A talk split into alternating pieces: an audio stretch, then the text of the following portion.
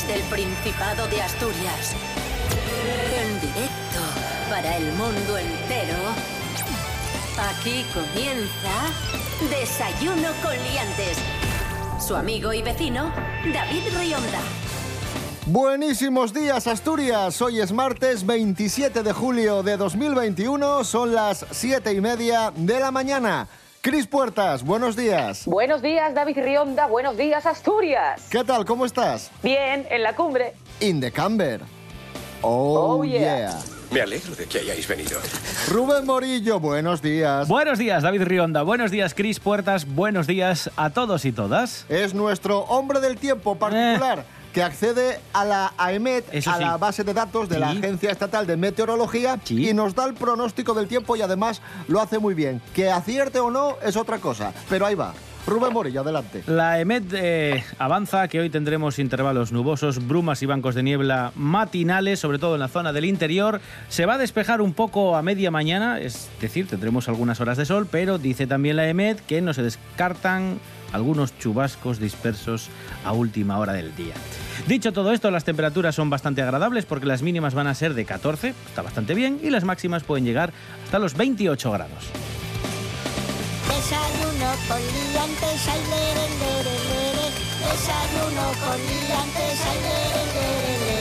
Desayuno con. Desayuno con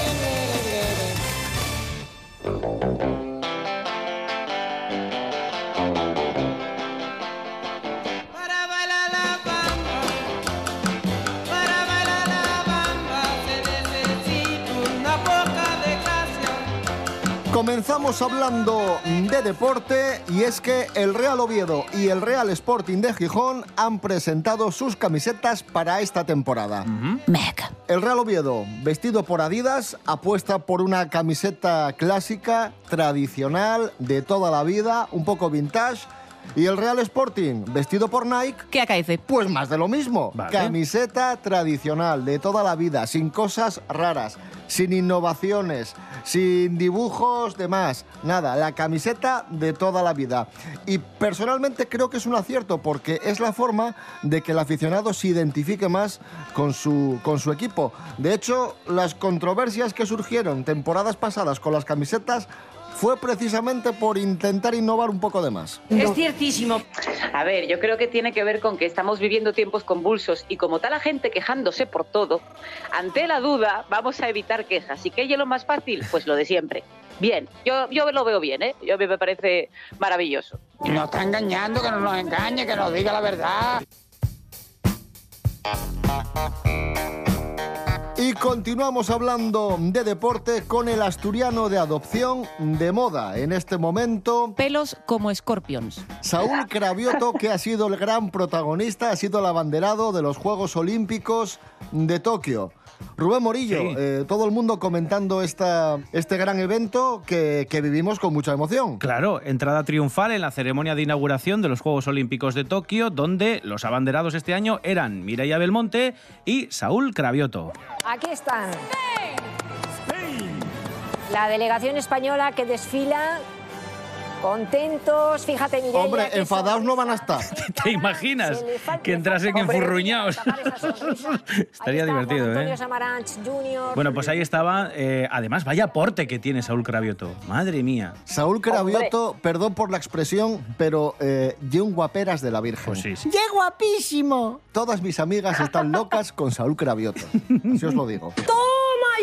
Como decimos, asturiano de adopción, vivió este momento, pues lógicamente con muchísima emoción, al igual que lo vivió su entorno de Gijón, su mujer, eh, sus amigos, etc.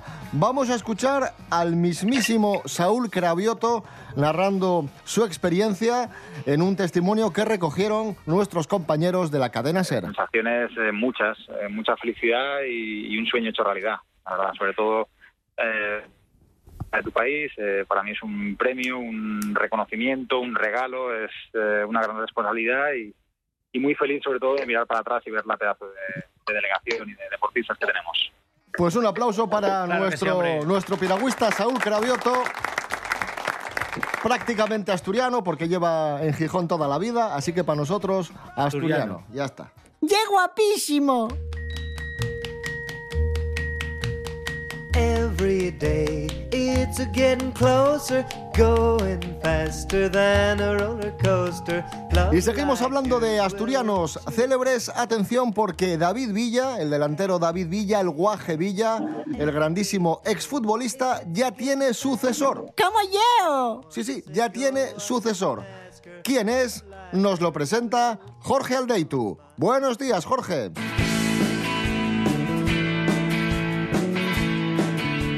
Muy buenas liantes, siempre es un orgullo que nuestros deportistas triunfen fuera de Asturias, aunque también nos gusta verlos jugar en casa. Y esta vez es noticia un guaje, Diego López, de 19 años, que va siguiendo un poco los pasos de David Villa y acaba de ser fichado por el Valencia Club de Fútbol. Este chico promete y lo han anunciado en redes sociales el Club de Fútbol, os voy a leer la presentación. La Academia del Valencia Club de Fútbol ha alcanzado un acuerdo para incorporar al jugador Diego López, que se integrará en la dinámica del Valencia Club de Fútbol Mestalla.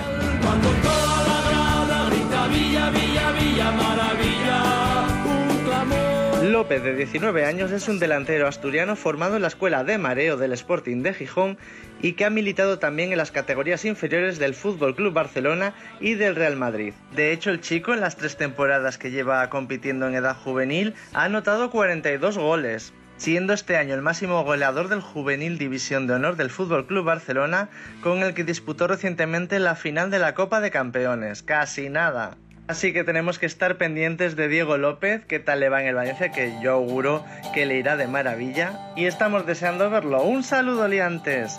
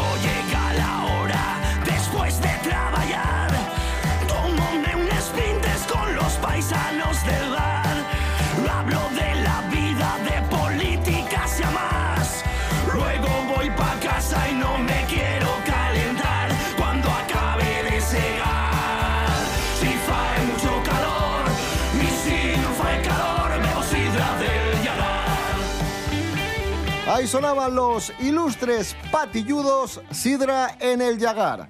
Música asturiana aquí en Desayuno con Liantes. Hoy es martes 27 de julio de 2021. ¡Ya lo que hay!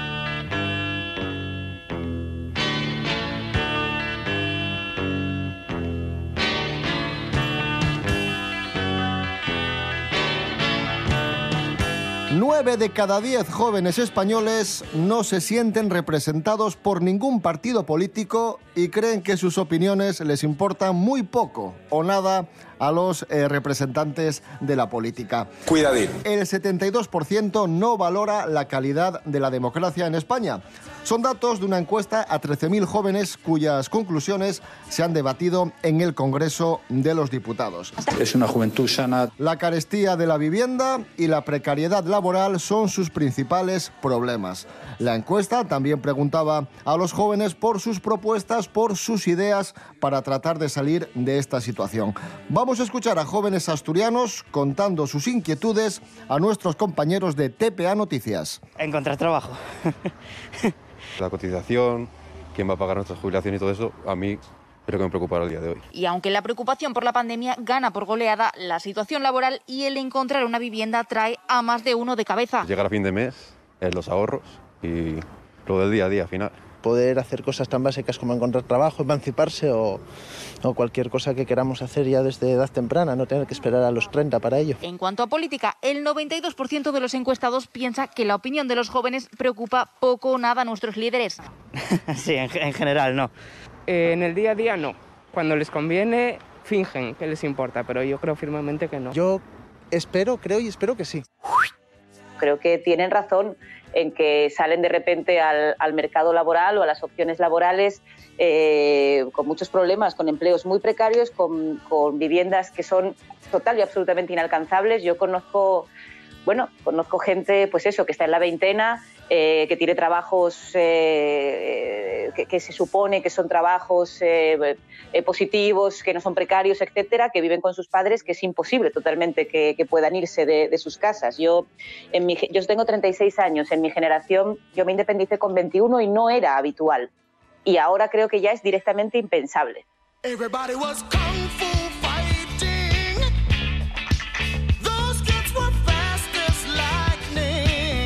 L'altre dia contamos la historia de dos moces que habían atopado que compartían mozu y en castigando al espabilao ficiéronse collacies. Este cuento acaba repetirse. Neste caso, non fueron dos collacies, fueron tres. Hanna Suárez Morán, cúntanos. Bones, David. Tabor, de 21 años, empezó a barruntar un engaño de quién era su novio y con el que entamaba casarse. Así que decidió revisarle sus redes sociales. Mmm, qué malo y eso. Metanes la busca, a falló la fotografía de una moza que publicara de SMS al pie del su novio. Después de velo, contactó con la moza del Semelles y xuntes empezaron a esquizar sobre otras posibles infidelidades. Nesa busca atoparon likes y comentarios en el perfil de otra moza. En sin dudar, comunicáronse con ella y allí confirmaron que el home también era novio de esa tercera chica. Los tres nueves amigues hicieron una llamada de FaceTime que duró seis horas. En un momento de esa llamada, el hombre que les engañaba estaba cutiendo una puerta de una de ellas porque quería sorprenderla con flores.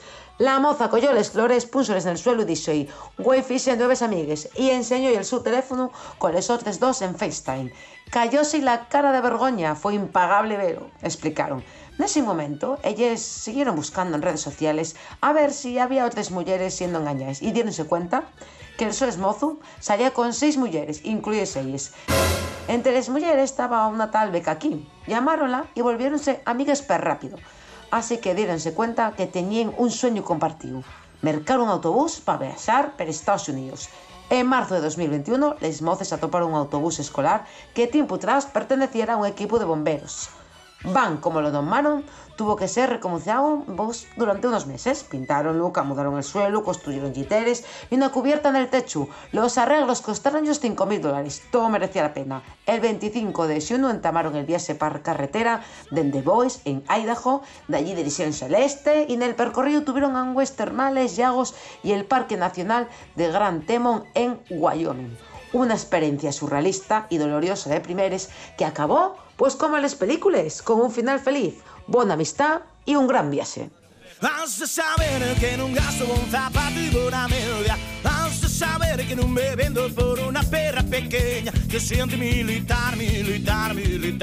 Soy antimilitar, y me la.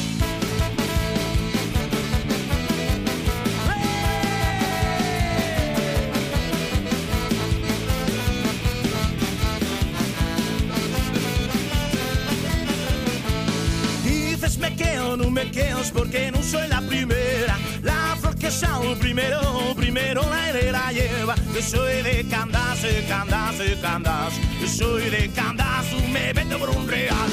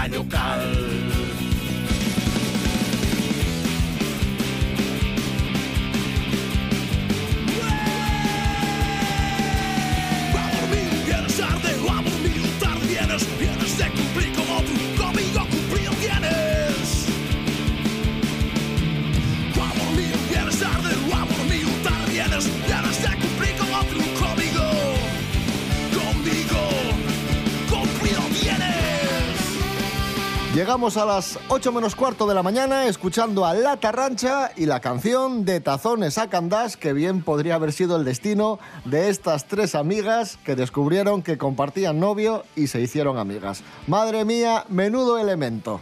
Joder, qué miedo, macho. Esto es Desayuno Coliantes en RPA, hoy es martes 27 de julio de 2021.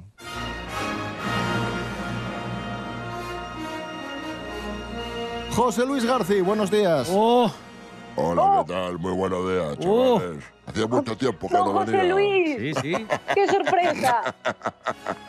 ¡Qué ilusión! ¡Buenos días! Noticias de cine muy interesantes. A ver. Los cines se van recuperando poco a poco. Les traigo los datos de la Asociación para la Investigación de Medios de Comunicación que ha elaborado un censo de salas de cine. De las 3.432 salas de cine actualmente operativas en España, ya están abiertas el 95%. Vale. De las que había en tiempos previos, previos a la pandemia. Hay 5% por abrir, pero la mayoría de salas de cine ya están abiertas. Prácticamente todas. Y tengo otra noticia positiva. A ver. Aumenta la población con algún cine en su, ru- en su lugar de residencia.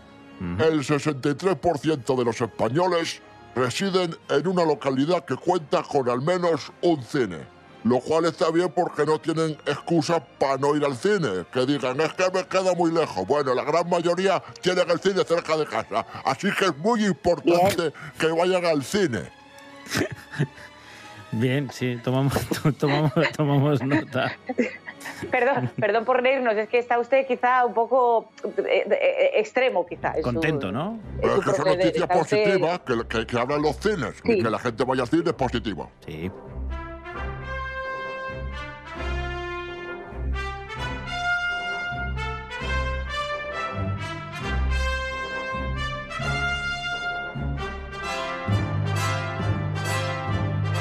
Tengo otra noticia de cine. A ver.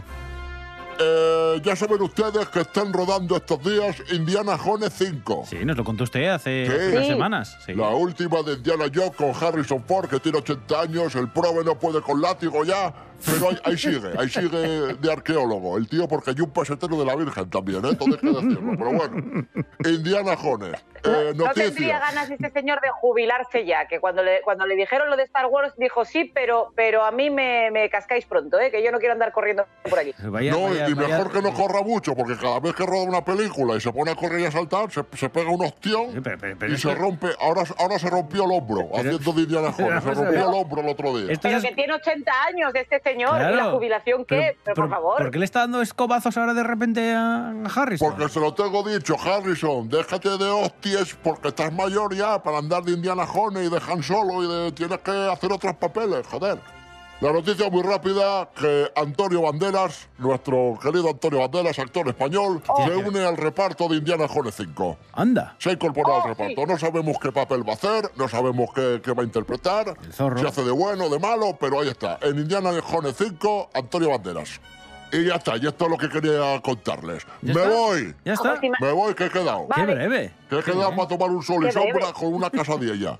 ¡Hala! ¡Hasta luego! Muy bien. Hasta luego, José Luis García. Gracias. Gracias. Creí que iba a decir con una casadera. Gracias por esas informaciones, José Luis.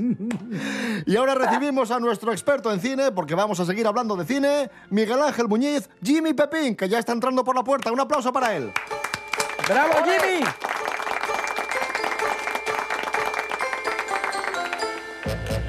Hoy vamos a recordar una película del recientemente desaparecido Richard Donner, que fue famoso por Superman, por Los Goonies, por Arma Letal, pero que también dirigió películas como la película de la que vamos a hablar hoy, 16 calles.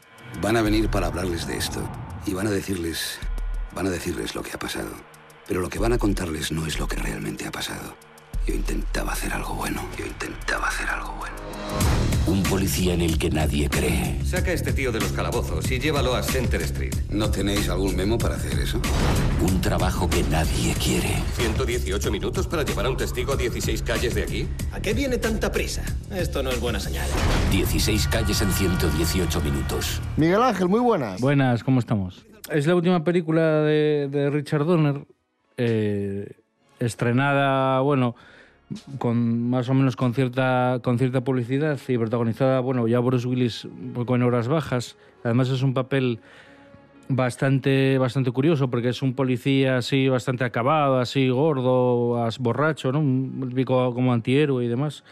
Y la película, bueno, eh, transcurre en, en un periodo de tiempo muy concreto y se, realmente trata sobre el personaje del policía que interpreta Bruce Willis que tiene que llevar a un tipo que es un testigo en un caso federal, tiene que llevarlo desde la comisaría a el juzgado donde va a tener lugar el juicio, ¿no? Que son eh, 16 blocks, eh, bueno, 16 calles, ¿no? Es la distancia que tiene que cubrir. Y durante esa distancia, pues tratarán de matarlo eh, tanto los, vamos a decir, los, los villanos típicos como gente que eh, supuestamente pues está ahí para protegerles, ¿no? Pero creo que es una película sorprendente porque creo que incluso hoy en día un revisionado la, haría mejor. En su momento ya te digo, creo que a mucha gente, incluso fans de Richard Donner, les dejó un poco... Claro, les dejó un poco con, con el culo torcido, vamos a decir, ¿no? Porque eh, no, no encontraron una película tan a lo grande o tan espectacular como ellos pensaban, ¿no? Es como una película en el fondo que es pequeñita y está, los personajes importan mucho, está bastante trabajada, ya te digo, la dirección está muy cuidada. Y bueno, para ser su última película, ¿no? Que el otro día, justo cuando murió, lo, lo pensaba, ¿no? Lo comentaba con, unos amigos y tal, ¿no? Que, realmente, bueno, él tenía el proyecto este de hacer Arma Letal 5, que estaba ya a punto de empezar a rodarse, pero casi creo que es mejor que su última película haya sido 16 calles. Porque es un buen es un buen testamento, yo creo, porque está un poco ahí aunado el cine más comercial, digamos, más industrial con una cierta autoría o un trabajo solvente, digamos, ¿no? Pues ahí está el legado de Richard Donner, recientemente fallecido, su última película, 16 calles, del año 2006. Miguel Ángel Muñiz, gracias. Venga, chao.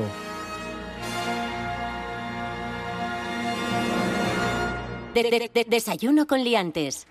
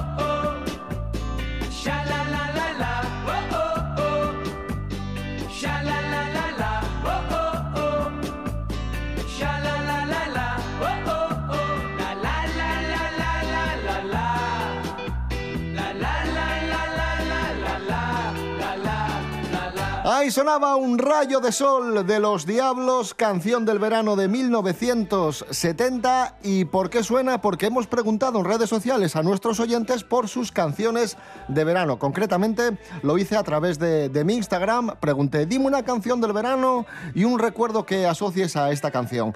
Y Andrea Marina me dice que recuerda con mucho cariño un rayo de sol de los Diablos porque era la canción que le ponía su abuelo cuando iban de vacaciones en el Peugeot 205. Un rayo de sol de los Diablos, verano de 1970, llegó a vender 450.000 copias. De la época, ¿eh? Ojo. Cuidado. Madre mía. Felicidades.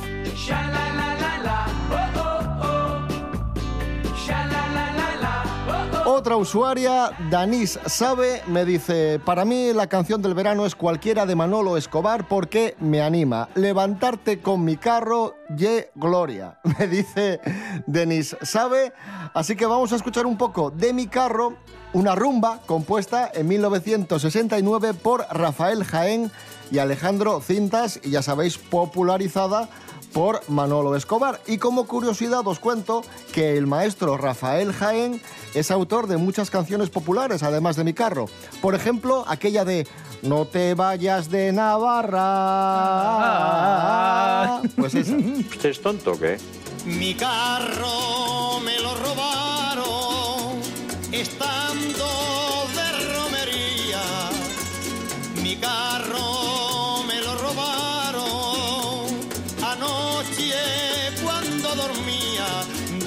estará mi carro? ¿Dónde estará mi carro? ¿Dónde estará mi carro? ¿Dónde estará mi carro? Y nos vamos a ir escuchando la canción que nos recuerda a Yaka 1977. El tiburón de Proyecto 1, canción del verano de 1993. Dice que se divertía muchísimo con esta canción. Eh, interpretada, como digo, por Proyecto 1, que fue el primer grupo que se dedicó a fusionar merengue y hip hop. El tiburón quedó para los anales de la historia. Bueno, de hecho, se han hecho versiones que yo recuerde dos o tres posteriores. La última hace tres años. No sé si fue uno de estos de, de reggaetón. Lo siento que me perdone. No, no sé quién, quién fue. Atención, guionistas. Pero hace dos años también fue canción del verano. Modernizada la canción, pero, pero volvió a sonar. Henry Méndez. Ese, Henry Méndez. ¡Sí! ¡Sí! Fui a la discoteca a ver si me conseguía una fresca. Got myself some rum, cause where I'm from sometimes you need some. Me tomé mi trago y una princesa pasó por mi lado. La miré con ganas, con esa carita de fama. Ella miró, oh sí, ella pasó, oh no. Ella se volteó con una sonrisa. Tengo que bailar con esa muñequita. El DJ puso brinca y enseguida quise jalarla para la pista. Y cuando llegué,